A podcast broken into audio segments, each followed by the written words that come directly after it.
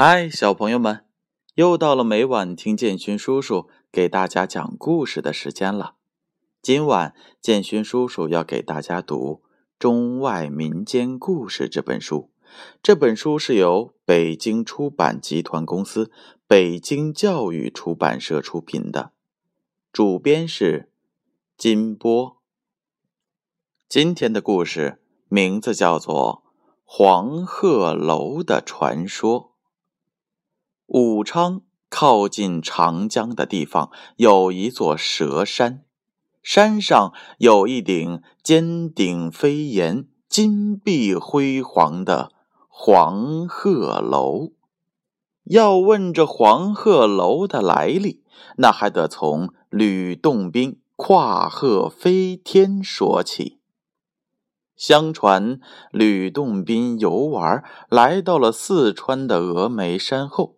一时心血来潮，打算去东海寻访仙友，于是他身背着宝剑，沿着长江顺流而下。这一天，吕洞宾来到了武昌城，这里的秀丽景色把他给迷住了。他兴致冲冲地登上了蛇山，站在了山顶上。举目一望，呵，只见对岸那座山上好像有一只卧着的大龟，正伸着头饮江水呢。自己脚下的这座山，则像是一条长蛇，仰首注视着大龟的动静。吕洞宾心想。要是在这蛇头上再修一座高楼，站在上面观看着四周远近的美景，不是更妙吗？可是啊，这山又高，坡又陡，谁能在这上面修楼呢？有了，还是请几位仙友来商量商量吧。他用宝剑往天空画了一个圈儿。不久，何仙姑就驾着一朵彩云来了。他连忙把自己的想法向他说了。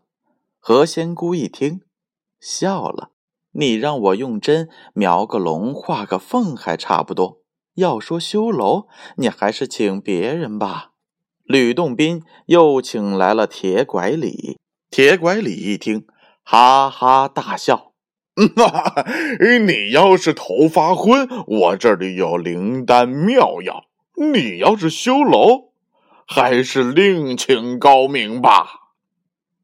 吕洞宾又请来了张国老，张国老摇着头说：“嗯，我只会倒骑着毛驴看账本啊。”说罢，也走了。吕洞宾想：这下完了，连他们都不行，哪里还能有工匠呢？正在这时，突然从天空中传来了一阵奇怪的鸟叫声。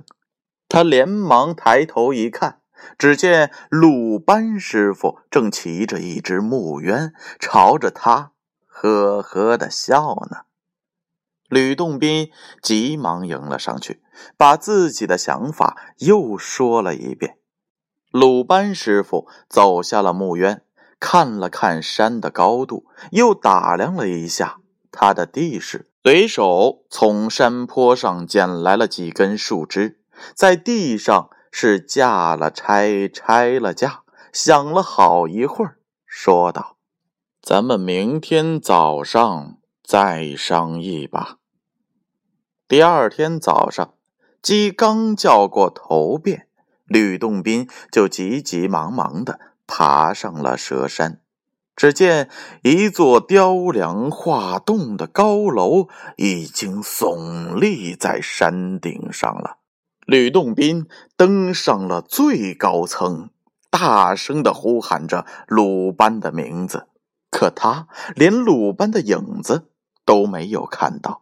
只看见鲁班留下的一只木鹤，这只木鹤身上披着黄色的羽毛，正用一对又大又黑的眼睛望着他。吕洞宾非常的高兴，一会儿摸摸楼上的栏杆，一会儿看看楼下的江水，又抽出了一支箫，对着波涛滚滚的江水吹起了曲子。他一边吹箫，一边又看看木鹤。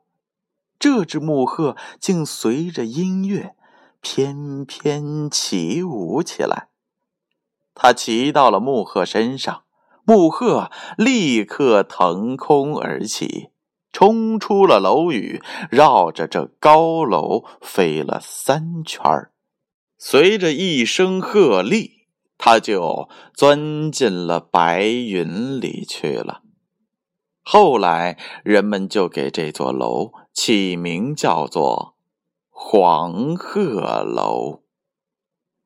好了。小朋友们，故事讲完了，你们知道黄鹤楼的来历了吧？从这则故事当中，我们能够感受到鲁班的手艺很精湛，竟然在一夜之间建好了一座雕梁画栋的高楼。我们也要好好学习，练就一身硬本领。又到了睡觉的时间了，小朋友们，闭上眼睛，乖乖的睡觉去吧。让我们明晚再见。